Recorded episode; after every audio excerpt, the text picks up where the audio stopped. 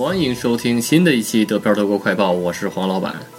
到目前为止，官方的确诊数字是十六万一千零六十一，累计治愈十二万两千四百三十七，剩余确诊病例四万四千六百四十二，累计死亡六千五百零二。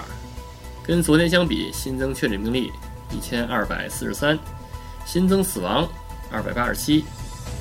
继续播报一下各州的具体数字：石河州三百九十九，不来梅二百五十一，汉堡七百七十二，梅前州六十八，下萨克森州一千八百五十七，萨安州三百二十六，柏林八百七十一，勃兰登堡七百二十一，北威州五千三百二十，黑森州一千九百四十三，图林根五百五十五。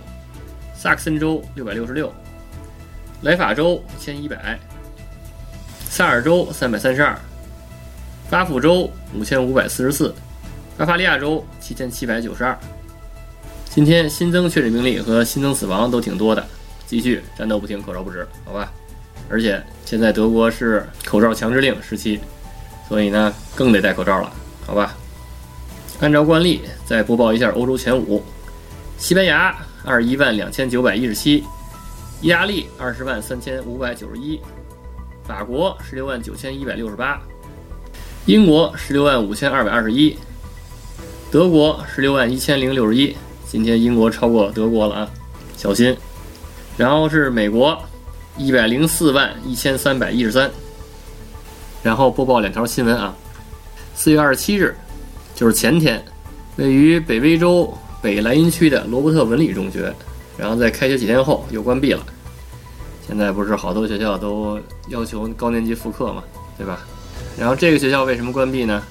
因为上周五该校的一名应届毕业生让他的母亲被查出新冠了，所以呢，这个学生也有可能是新冠，所以呢，也给他测了一下，结果很幸运他是阴性，所以呢，校方认为没有必要对其他师生进行检测。然后呢，是哈瑙市中心。数名男子持刀袭击路人，致多人受伤，目前有两人被捕。然后这个哈瑙呢，大家可能比较熟悉啊，就是这个格林兄弟的故乡，而且呢，最近经常发生一些事情。嗯，今年二月十九日就发生了一个仇外枪击案，然后致十一人死亡，多人受伤。然后昨天晚上又发生了这个持刀行凶的这个事儿。然后四名伤者呢，均为十七岁至二十六岁的男性，然后来自伊拉克、叙利亚。还有阿尔巴尼亚，然后而且呢，伤者互相不认识，都是独自行走的时候遭遇袭击的。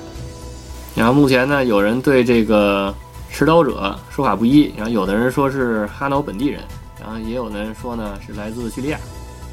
反正总而言之吧，得小心，呃，不但得小心病毒，而且还得小心这些，嗯，也不能说种族主义者吧，反正就这些人吧，好吧。